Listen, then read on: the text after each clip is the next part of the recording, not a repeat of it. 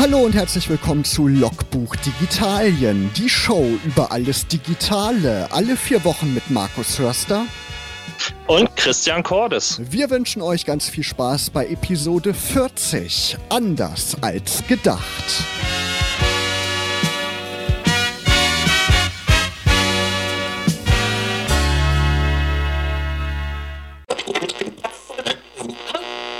Christian, wir gehen auf die 50 zu. Ja, ich hoffe, wir erleben die 50 wieder im Studio und äh, nicht in getrennten äh, Sendeanstalten.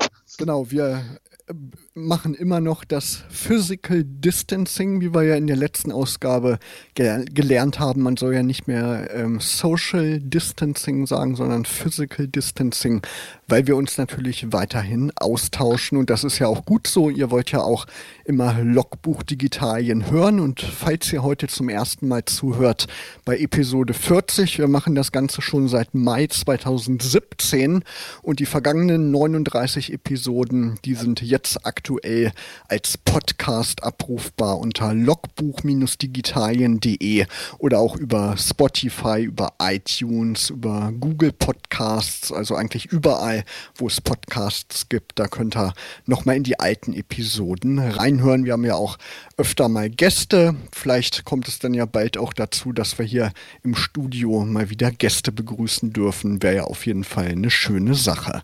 Ja, vieles hat die Corona-Krise verändert, auch in der digitalen Welt. Und wir wollen zunächst mal auf ein Thema eingehen, was ja jetzt schon seit einigen Wochen diskutiert wird, nämlich so eine App, die ermittelt, wer überhaupt mit einem Infizierten in Kontakt geraten ist. Und ähm, dann soll man darüber benachrichtigt werden, dass man sich vielleicht in Quarantäne begeben sollte. Was gibt es da Neues, Christian? Da ist jetzt so ein API veröffentlicht worden, ne? so eine Programmierschnittstelle. Ja, genau. Also es gibt es gab ja vorher schon, das ist ungefähr jetzt schon ja, über einen Monat her oder fast schon zwei Monate, dass das RKI diese App-Datenspende auf den Markt gebracht hat, mhm. wo man sich freiwillig quasi ähm, seine Bewegungsdaten und Daten der Fitness-Tracker ähm, halt an das RKI übermitteln konnte, um, ja, sag ich mal, wissenschaftlich ähm, die Erforschung und Ausbreitung des Coronavirus so ein Stück weit mit zu unterstützen. Ähm, und das, was jetzt der nächste Schritt eigentlich ist, ist ähm, das, was wir auch schon darüber schon berichtet haben. Google und Apple machen gemeinsame Sache beim Thema APIs und Schnittstellen äh, für das sogenannte Tracing-Verfahren. Und ähm, es gibt schon viele Länder, die so eine Tracing-App auf dem, ja, auf den, in den Stores gebracht haben. In Deutschland hat man sich in den letzten Wochen eher darüber gestritten, welche Lösung man ähm, favorisiert, also die zentrale oder dezentrale Speicherung der Datensätze. Und ähm, da haben sich Google und Apple mit ihrer Idee so ein Stück weit durchgesetzt. Ähm, und ja, in Deutschland haben wir gesagt, die SAP und die Telekom den Auftrag der so gesehen Bundesregierung bekommen, eine solche ähm, App zu entwickeln. Aber das soll ja. Und, äh, ja. Ja. Aber es soll auf jeden Frag Fall anonymisiert erfolgen. Ne? Da ja, ist, man, genau. ist man nicht äh, irgendwie nachvollziehbar, welche Person hinter so einem Gerät steckt. Ganz genau. Also praktisch die Daten, also die, das technisch funktioniert es das so, dass praktisch das Smartphone über die Bluetooth-Schnittstelle erkennt, wer, welche Smartphone-Nutzer waren bei mir in der Nähe und die werden halt nicht mit äh, Markus oder Christian abgespeichert, sondern die bekommen ein, eine Numerik ähm, für für, für dieses Gerät. Und diese Datensätze werden halt jeden Tag neu ja, gesetzt und verschlüsselt und dann quasi ähm, gespeichert beziehungsweise übertragen. Das heißt, es ist kein Rückschluss auf das Gerät und auf den Namen äh, und die Identität desjenigen, der zu diesem Schlüsselsatz gehört. Wenn es einen, ähm, wie soll ich sagen, einen Corona-Fall gibt, kann man quasi ähm, seinen Datensatz an den Zentralserver schicken und der schickt praktisch dann eine Push-Meldung raus an alle anderen äh, anonymisierten IDs, die quasi in, in Frage kommen könnten, mit dir in irgendeiner Art und Weise in Kontakt getreten zu sein oder in dessen Nähe du warst.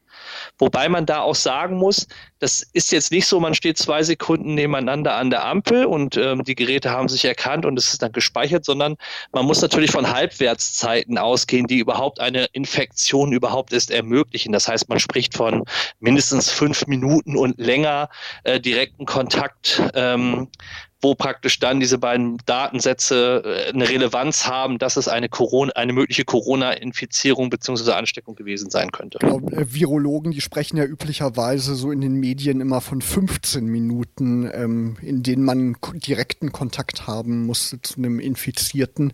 Genau, und diese da ist natürlich kein Button in der App, den man selber drücken kann, sondern das erfolgt über den Arzt. Ne? Der muss, meine ich, so eine Meldung rausschicken oder einem so einen Code geben, der eben ähm, bescheinigt, dass man Corona infiziert ist. Sonst könnt, könnte sich ja jeder die App runterladen und einfach aus Spaß äh, drücken, dass er infiziert ist oder sie.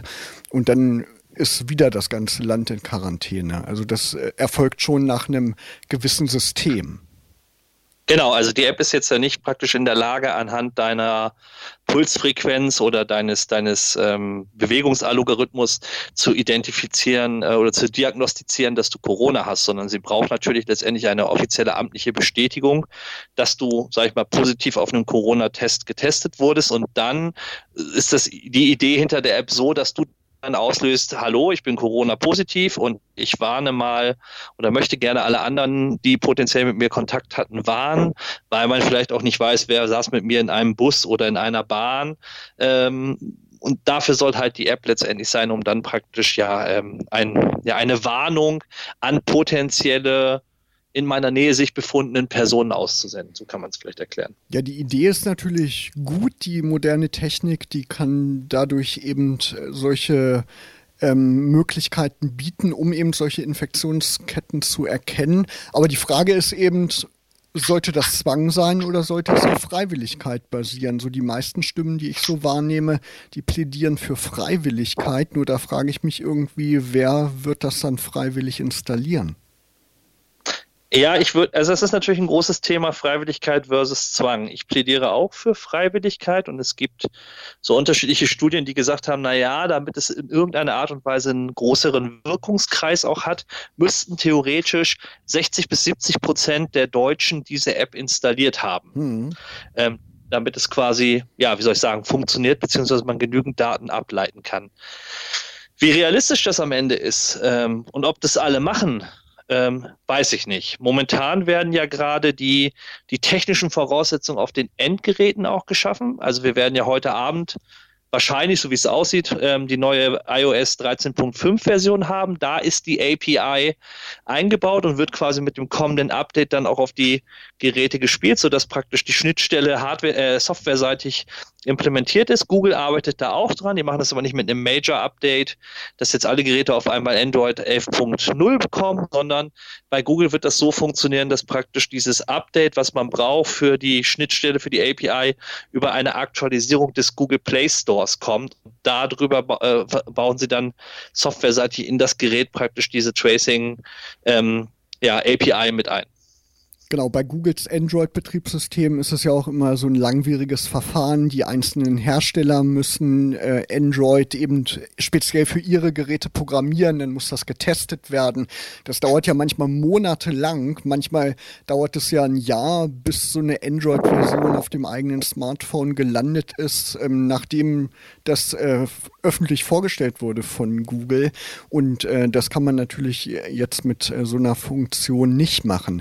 Aber was ich mich frage, ist denn sichergestellt, dass diese Funktionalität nach der Corona-Krise, sollte sie denn dann bald mal vorbei sein, dass diese Funktionalität dann nicht durch irgendwelche anderen Leute missbraucht wird? Haben Google und Apple da Vorkehrungen getroffen?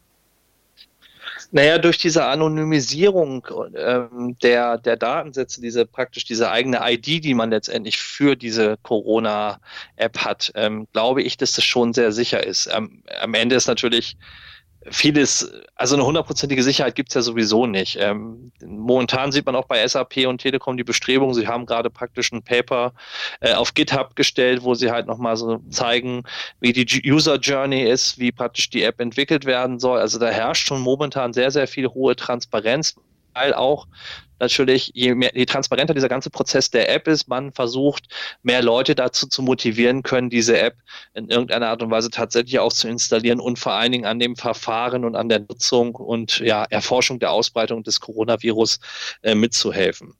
Ähm, auch wenn äh, grundsätzlich halte ich das auch für, für mögliche andere Pandemien, die noch kommen, natürlich sehr, sehr sinnvoll, diese Schnittstelle äh, grundsätzlich in einem Smartphone zu haben. Und man muss ja auch sagen, da wir heute alle solche Geräte mit uns herumtragen und sie sowieso Daten generieren, äh, ist es natürlich gut, sag ich mal, diese kollektive Schwarmintelligenz der umher, ähm, umhertragenden Datensammler zu nutzen, um vielleicht auch das Gesundheitsthema und, und ja, die Pandemie ähm, für die Gesamtbevölkerung damit äh, im Griff zu bekommen oder auch ein Stück weit die Ansteckungsgefahren zu minimieren. Also von daher ähm, überwiegt für mich momentan sehr viel das Pro, ähm, und der Nutzwert für die Gesamtgesellschaft versus äh, möglicher Datenschutzbedenken. Ja, ich glaube auch, wenn die Sicherheit sichergestellt ist und äh, alles irgendwie transparent entwickelt wird, dann äh, ist das eine gute Sache. Müssen wir einfach mal abwarten, wie sich das äh, weiterhin entwickelt.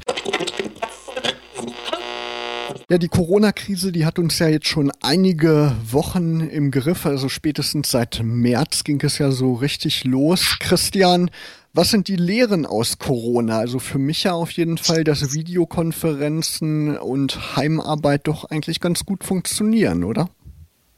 Ja, und ähm, wer vorher, äh, ich will jetzt sagen, Technik gebunkert hat, ist äh, jetzt im Vorteil, weil äh, ähm, Webcams, ähm, LEDs zur Beleuchtung und gute Mikrofone werden mittlerweile knapp und rar. Genau, ich bin auch froh, dass ich noch eine Logitech äh, Webcam zu Hause liegen hatte, weil da sind die Preise ja echt explodiert und anhaltend sind ja immer noch nicht verfügbar.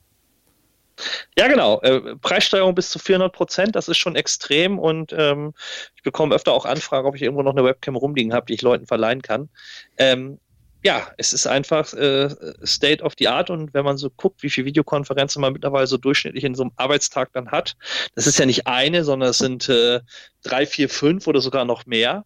Ähm, das erfordert auch eine völlig neue ja, Selbstorganisation und Selbstdisziplin am Tag, um nicht äh, die ganze Zeit zu sabbeln oder ähm, die Kopfhörer, die dann irgendwie ja fest am Kopf angewachsen sind am Ende des Tages wenn man keine Webcam hat, da gibt es ja auch Alternativen. Ne? Ich habe jetzt gehört, dass Canon eine neue Software, eine Firmware für die Spiegelreflexkameras äh, rausgebracht hat.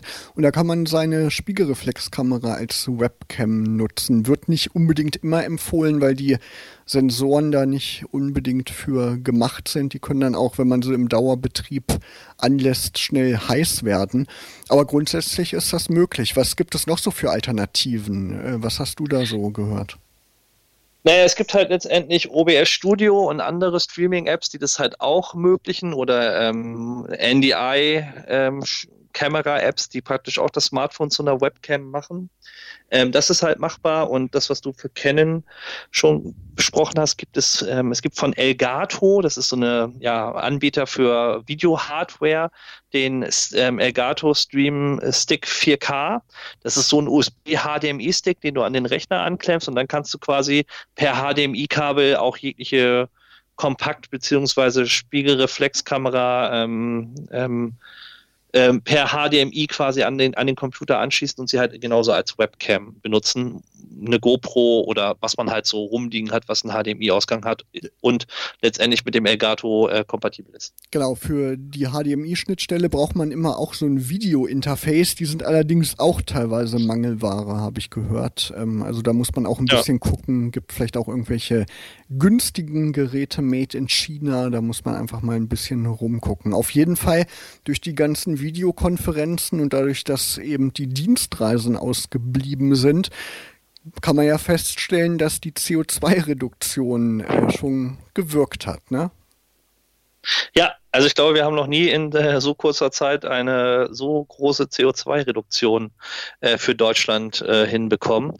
Ähm, und das, was ich auch spannend finde als Corona-Nachlehre oder äh, ist ähm, die Fragwürdigkeit von Konferenzen. Müssen vier Menschen aus Bremen, Hamburg und Berlin für eine oder anderthalb Stunden Meeting nach Braunschweig fahren mit dem Zug oder mit dem Auto, mhm. um dann wieder zurückzufahren. Ist das halt ökonomisch betrachtet sinnvoll oder wenn jetzt alle mehr oder weniger vielleicht auch teilweise zwanghaft ähm, in das Thema Videokonferenzen eingeführt werden kann, ob das nicht auch etwas ist, was wir in der Nach-Corona-Zeit, wo es vielleicht in Anführungsstrichen wieder normaler wird, halt auch beibehalten können?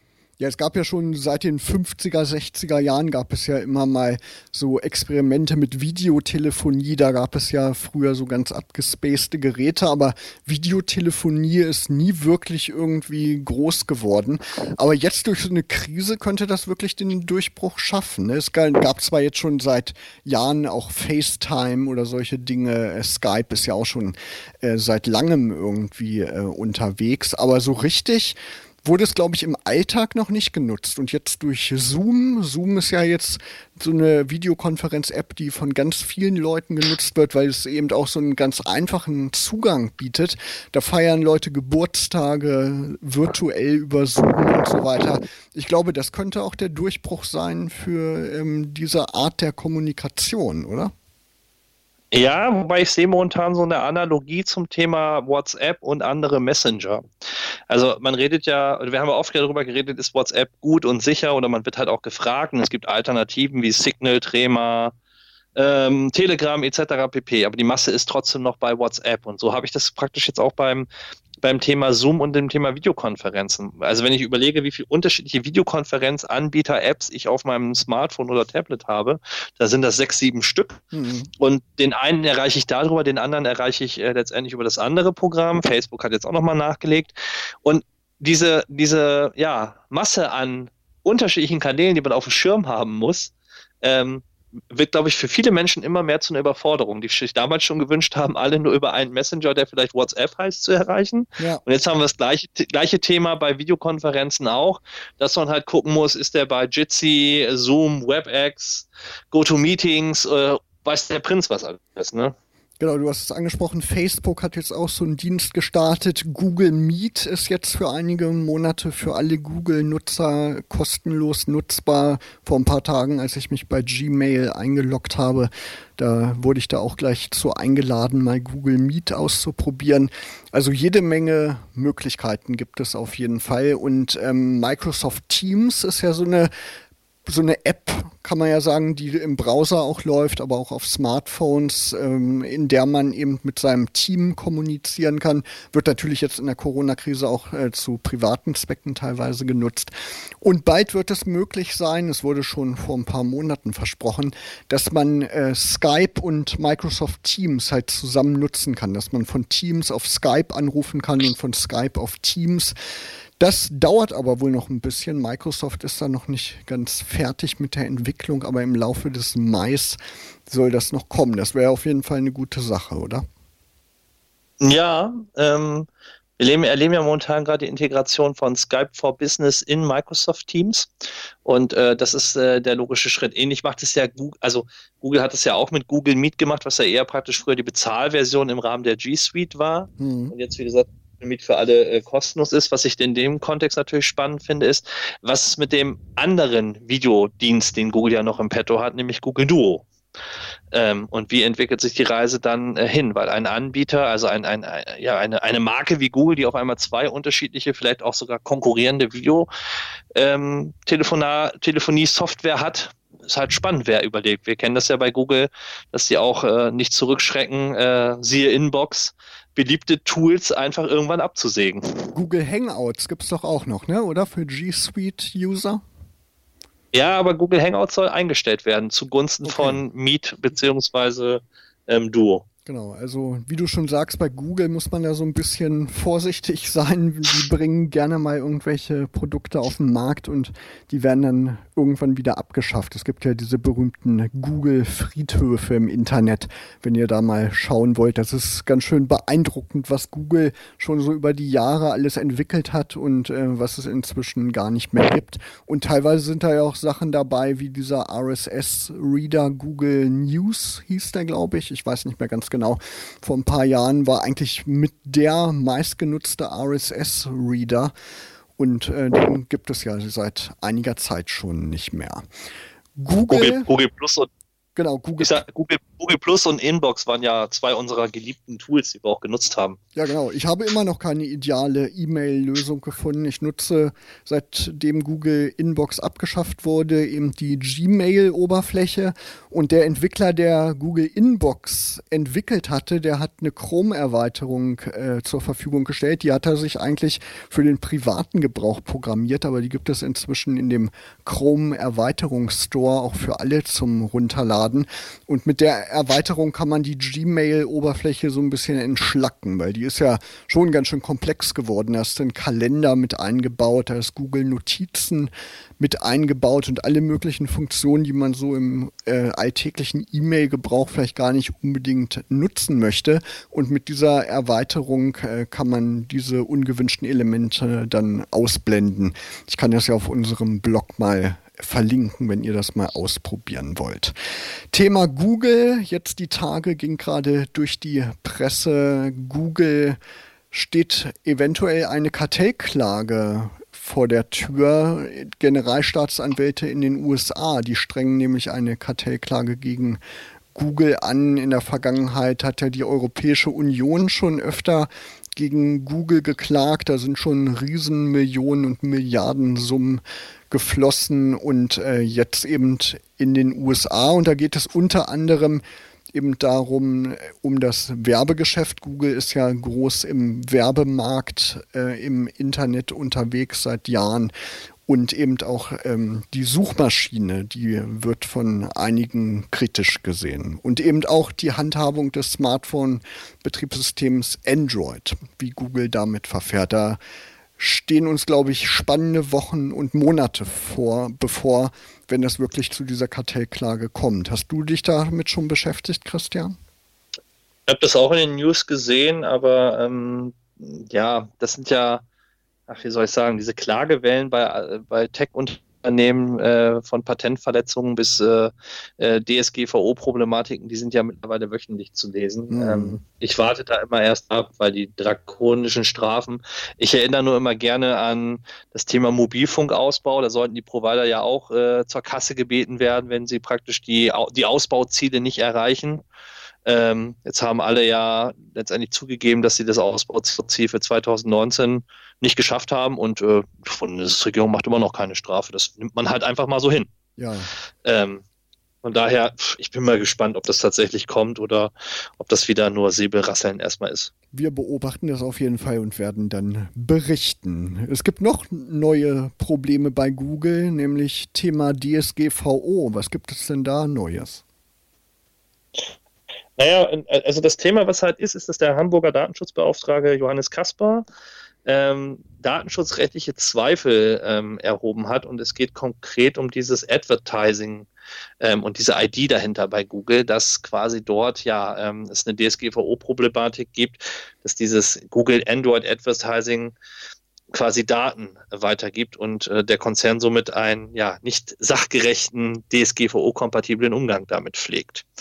Ähm, das AAID, so nennt sich das, ähm, ist halt eine alphanumerische Kennung, die Google auf jedem Android-Smartphone generiert und dessen Nutzung halt eindeutig, na, äh, ja, oder dass der Nutzer halt eindeutig identifizierbar ist. Und diese ID sollte eigentlich, oder ist eigentlich dafür entwickelt worden, ähm, zum Ausspielen personalisierter Werbung ähm, auf dem Endgerät und ähm, ja, ist so etwas, wie Bürgerrechtler gerne sagen, ein digitales Nummernschild, ähm, was jedes Android-Gerät ähm, hat. Und ja, darum geht es halt um die Fragestellung, ob es ein so gesehenes rechtswidriges Tracking-System ist, was mit dieser personalisierten Werbe-ID ähm, dort implementiert worden ist. Was spannend ist, eine, ein Strafmaß, was gerade im Raum ist und zu diskutieren ist, sind 6 Milliarden Dollar, mhm. wenn es zu einer zu einem Urteil kommt, was natürlich Google äh, empfindlich treffen würde aufgrund der Höhe der Summe. Genau, das ist eine Menge Geld, selbst für so einen großen Tech-Konzern wie Google. Und äh, T3N hat da unter anderem darüber berichtet, dieses Branchenblatt.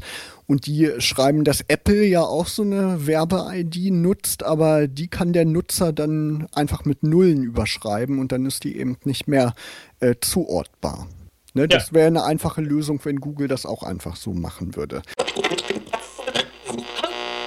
Die Corona-Krise, die hat ja auch viele Veranstaltungen so rund um die digitale Welt ganz schön hart getroffen. Google I.O., Facebook F8 und die ganzen bekannten Konferenzen, die sind entweder komplett abgesagt oder finden digital statt. Und auch in Deutschland wird so mit einigen Events verfahren. Christian, die Gamescon in Köln, die wird auch digital stattfinden und das Ganze sogar kostenlos. Äh, ja, wobei das ja für die Gaming- und äh, Streaming-Industrie jetzt nicht, also finde ich konsequent, weil wenn du überlegst, die, also World of Warcraft war ja so eins der, der großen Durchbrüche damals vom vernetzten Spielen auch übers Internet. Und ähm, ich glaube, das ist ja, ähm, ja mit mehreren Leuten zusammen Computerspiele spielen, übers Internet verbunden an verschiedenen Orten. Das ist ja mittlerweile für jeden Normalität und Gang und Gäbe und von daher macht es dann halt auch Sinn, sag ich mal, eine solche große Veranstaltung direkt ins Netz zu verlagern. Also das ist für mich jetzt nichts Ungewöhnliches. Genau, wenn man an Twitch denkt, ne, die Plattform, die ja inzwischen zu Amazon gehört, da gucken sich ja tausende Leute an, wie andere Computerspiele spielen. Da wurden ja teilweise schon Rekorde aufgestellt, wenn irgendwelche bekannten Sportler oder andere Promis da gespielt gespielt haben. Ähm, das ist echt eine, ein Riesenmarkt, da hat man ein Riesenpublikum. Eine andere Konferenz, habe ich jetzt die Tage gelesen, wird in diesem Jahr ebenfalls virtuell stattfinden, und zwar die Adobe Max Konferenz, haben wir im vergangenen Jahr relativ ausführlich drüber gesprochen. Da stellt Adobe immer die neuen Versionen seiner bekannten Programme Photoshop, Illustrator, Premiere vor. Und die Teilnahme dieser Konferenz, die findet immer in Los Angeles statt. Die kostet einige tausend Dollar. Und jetzt wird es eben virtuell und ebenfalls kostenlos stattfinden. Ist ja eine schöne Sache auch für die ganzen Adobe-Kunden weltweit, die eben immer in diesem Abo-Modell drin sind und Adobe jeden Monat ähm, bestimmtes Geld für ihre Produkte bezahlen, die können dann eben gut dazulernen. Das ist ja eine schöne Sache. Adobe äh, hat zwar jetzt immer schon die ganzen Sessions von der Adobe Max online gestellt auf dem YouTube-Kanal, aber immer mit so ein paar Monaten Verzögerung. Das ist jetzt immer noch, dass irgendwelche Vorträge aus dem Oktober, November dort erscheinen und dann wird man es eben live verfolgen können. Das ist eigentlich eine schöne Sache. Das merkt man ja sowieso in Corona-Zeiten, dass ganz viele Hersteller halt Webinare und ähnliches halt anbieten. Mhm. Microsoft macht das auch sehr, sehr viel. Ähm, das ist halt, ja, dass viele Leute jetzt auch einfach, sag ich mal, diese Zeit im Homeoffice so ein bisschen für ihre persönliche Weiterbildung ein Stück weit nutzen. Genau, heute wurde auch gerade gemeldet, die IFA, die internationale Funkausstellung in Berlin. Warst du ja bestimmt auch schon mal, nehme ich an, Christian, oder? Ja, Genau, bestimmt. Da gibt es immer viel zu sehen, immer neue Fernseher, die ganze neue Unterhaltungselektronik. Und in diesem Jahr wird die IFA auch stattfinden, nämlich vom 3. bis zum 5. September. Allerdings nicht für private Besucher. Die müssten leider draußen bleiben und es können immer nur 1000 Leute gleichzeitig ähm, eben auf das Gelände gelassen werden oder in diese Veranstaltungshallen. Muss man mal abwarten, wie das äh, wird. Auf jeden Fall wird es die IFA geben, aber eben nur für Fachpublikum und für Presse. Ich gebe mal eine Prognose ab. Ich glaube, das wird der Sargnagel der IFA werden, wenn sie das tatsächlich machen. Meinst ähm, du so wie die CeBIT? ich kann mir vorstellen, äh, das, äh, das klingt für mich so abstrus, eine solche Fachmesse mit tausend Leuten dann irgendwie nur zu machen. Ja. Ähm, also ich kann den Sinn nicht erkennen, aber mein Gott, äh, es machen. Ja, müssen wir einfach mal abwarten, ähm, was das wird sozusagen. Ja, es gibt noch ein paar andere Neuigkeiten. Facebook hat ja schon vor einiger Zeit angekündigt, dass äh, Facebook die Web-Oberfläche ändern möchte und seit einigen Wochen wird eben die neue Version ausgerollt, wie man so schön neudeutsch sagt. Christian, hast du die neue Oberfläche schon? Ja, seit ungefähr vier Wochen. Und wie gefällt sie dir? Ich musste mich dran gewöhnen erstmal, weil es ein bisschen, äh, ja, der einen Seite entschlackt ist äh, und übersichtlicher, aber so einige äh, Funktionen da nicht so direkt sichtbar waren. Das hat sich dann noch ein bisschen im Laufe der Zeit modifiziert. Also zum Beispiel, wo die Geburtstage jeden Morgen, die ich, wo ich den Leuten gratuliere, ich die dann zu finden habe. Ähm, aber mittlerweile finde ich es ganz praktisch und sieht gut aus. Also, ähm, ich, ich wechsle nicht wieder zurück. Ich habe sie bislang noch nicht, aber ich habe auf Bildern gesehen, dass die so ein bisschen auch aussieht dann wie die mobile Version, so ein bisschen angeglichen. Und man hat den Dark-Modus, also oh. man kann Facebook dunkel darstellen. Das, da bin ich gerade so irgendwie auf dem Trip, meine ganzen Apps auch unter Windows in den Dark-Modus zu versetzen. Finde ich irgendwie ganz schick, ist ja gerade modern. Und Facebook hat am Wochenende noch was Neues gestartet, nämlich Avatare. Da kann man sich jetzt in Facebook selber nachbauen und hat dann so eine kleine Comicfigur, die dann auch in Form von verschiedenen Stickern dann in den Kommentaren auftauchen kann. Das finde ich eigentlich eine ganz witzige Sache. Ist ein bisschen wie bei Apple, ne? Mit diesen Any-Emojis. Memojis und Any-Emojis, ja, genau. ja. Also. Paar lustige Spielereien. Ja.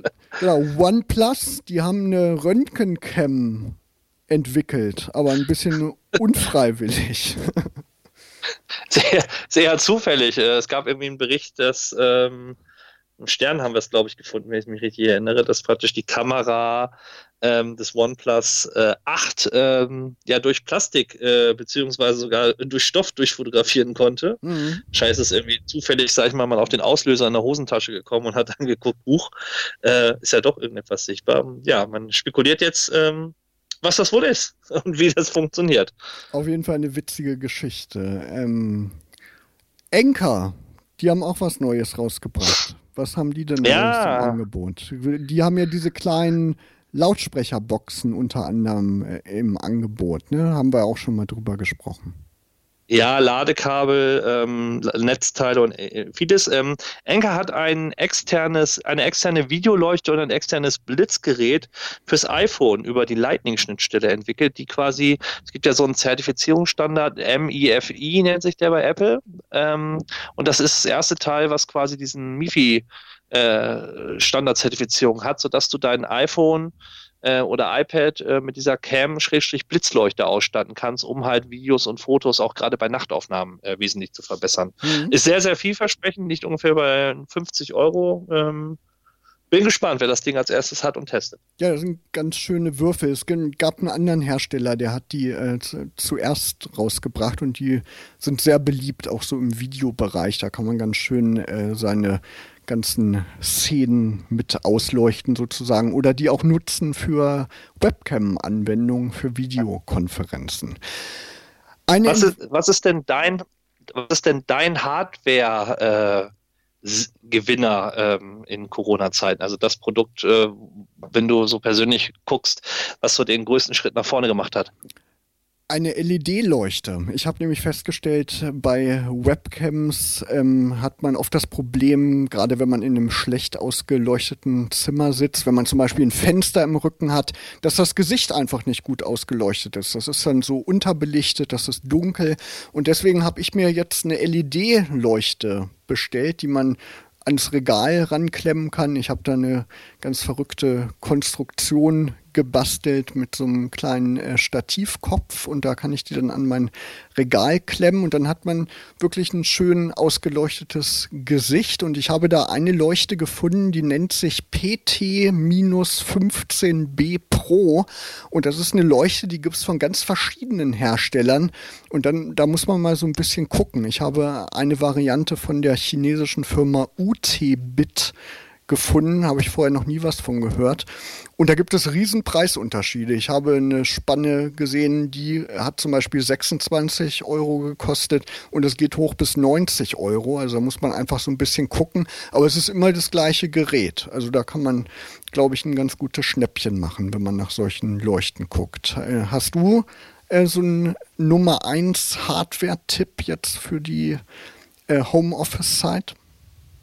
Ähm, ich habe auch ähm, eine BenQ Screenbar, nennt sich das Ding. Das ist praktisch äh, eine auch LED-Leuchte, die man auf dem Monitor äh, klippen kann, die ein bisschen teurer ist, die so bei 120 Euro, die aber halt völlig blendfreies Licht halt macht und somit auch Videokonferenzen oder das nächtliche Arbeiten vor dem Monitor erleichtert mit ähm, Farb, also Wärmeanpa Farbwärmeanpassung und, und vielen Features mehr. Ähm, es gibt davon natürlich auch Nachbauten, die man äh, bei Amazon günstiger bekommen kann, aber googelt einfach mal BenQ ähm, Screenbar Und dann seht ihr quasi das Ganze.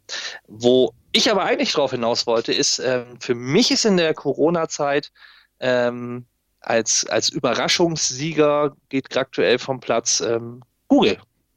Chromebooks. Und zwar Chromebooks, genau. Chromebooks sind die absoluten Sieger gerade, ähm, was Corona-Zeiten angeht. Äh, wir haben ja schon oft über Chromebooks auch in der, in der Sendung gesprochen. Und äh, Chromebooks werden immer beliebter, gerade jetzt auch mit den 150 Euro Zuschüssen äh, für äh, ja, Jugendliche und äh, Schüler, die äh, finanziell nicht so gut ausgestattet sind, ist das eine zunehmend interessante Alternative? Und auch Amazon hat wieder Chromebooks-Wochen äh, eingeführt und bietet halt ja das Google-Betriebssystem mit Android-App-Unterstützung halt auch in Laptop Desktop-Varianten an. Genau, und für den Alltag reicht das ja vollkommen aus. Viele Programme, auch die äh, Microsoft Office-Programme, kann man ja im Browser auch nutzen, in der kostenlosen Variante. Da kann man ja wirklich im Alltag schon sehr viel mitmachen und eben, wie du sagst, für relativ kleines Geld. Und deswegen sind die wahrscheinlich auch so erfolgreich, weil die eben nicht so viel kosten. Ne? Und der zweite Vorteil ist auch gerade, wenn ihr eure Eltern ausstatten wollt äh, mit einem Laptop oder Notebook, das Ding äh, aktualisiert sich von selbst. Ihr habt nicht diese Update-Problematiken und es gibt keine Computerviren für das Ding, sondern äh, Virenschutz und Co. ist völlig integriert, weil halt letztendlich die Software ja in der Cloud läuft. Genau. Ihr braucht äh, einfach nur eine Internetverbindung. Das ist auf jeden Fall ein Riesenvorteil von dem Chrome OS. Bevor es gleich zu den App-Tipps des Monats geht, wollte ich noch kurz ein bisschen über das Thema Computerspiele sprechen. Was in den letzten Tagen ganz interessant war, Epic, die äh, stellen ja seit Jahren die sogenannte Unreal Engine vor, also diese Game Engine, auf der eben bekannte Spiele basieren. Und im nächsten Jahr kommt die Unreal Engine 5 und das sind wirklich ganz beeindruckende Bilder, die da in dieser Demo zu sehen sind. Die kann ich auf unserer Seite mal verlinken. Wenn euch das interessiert, schaut da mal rein. Und es gibt jetzt zu Corona-Zeiten auch einiges kostenlos an Spielen bis ähm, übermorgen, wenn ihr jetzt äh, die Sendung live hört, bis zum 21. Mai kann man bei Epic im Store noch kostenlos GTA 5 in der Premium-Edition bekommen, also dieses bekannte Open-World-Spiel. Und bei Steam gibt es kostenlos eine Erweiterung oder ein Mini, eine Mini-Geschichte von Thimbleweed Park. Das ist so ein kleines Point-and-Click-Adventure, so mit Oldschool-Grafik von dem äh, Monkey Island-Erfinder Ron Gilbert und das gibt es da auch kostenlos. Also vielleicht lohnt sich da mal vorbeizuschauen. Ja, Christian, wir kommen zu unserem App-Tipps des Monats. Was ist denn dein App-Tipp? Mein App-Tipp ist heute die App Free Conference Call. Ähm, das ist eine Telefonkonferenz-App, die euch praktisch mit einer Deutschland, äh, also einer deutschlandweiten Festnetzrufnummer ermöglicht, über die App ähm, Telefonkonferenzen zu machen. Nicht Videokonferenzen, sondern klassisch alte Sprachkonferenzen, aber halt mit mehreren Leuten. Ich meine, man kennt es ja von dem Smartphone, man kann halt problemlos mit drei, vier, fünf, sechs Leuten auch eine Konferenz halt so auf dem Telefon einrichten, aber wenn es halt mehr werden sollen und auch mit einer Einwahlnummer und Co., dann bietet äh, euch diese App Free Conference Call hat die Möglichkeit, noch größere Telefonkonferenzen wie so im äh, Business-Umfeld halt zu machen. Kostet nichts, äh, kann man mal gerne ausprobieren. Und das kann man auf dem Smartphone nutzen oder auch am Rechner?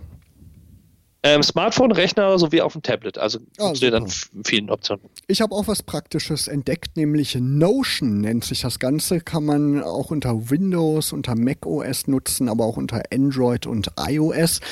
Und das ist wirklich eine schöne, übersichtliche App, um alle möglichen Bereiche des Lebens zu organisieren. Da kann man To-Do-Listen anlegen, man kann bestimmte Projekte planen, verschiedene, so ähnlich wie Trello, haben wir ja auch schon mal drüber gesprochen. Man kann sogar in der kostenlosen Variante, die es jetzt äh, seit heute gibt, kann man bis zu fünf ähm, Leute einladen und dann gemeinsam an diesen Seiten arbeiten. Also wirklich spannend und schön und einfach aufgemacht. Lohnt sich auf jeden Fall mal auszuprobieren. Und es gibt auch eine kostenpflichtige Variante, die kostet dann eben eine monatliche Gebühr, aber mit der kostenfreien kann man wirklich schon viel anstellen. Ja, und das war es auch schon mit Logbuch Digitalien für heute. Ihr hört uns wieder am 16. Juni und bis zum 16. Juni wünschen euch Markus Hörster und Christian Cordes. Eine schöne digitale Zeit.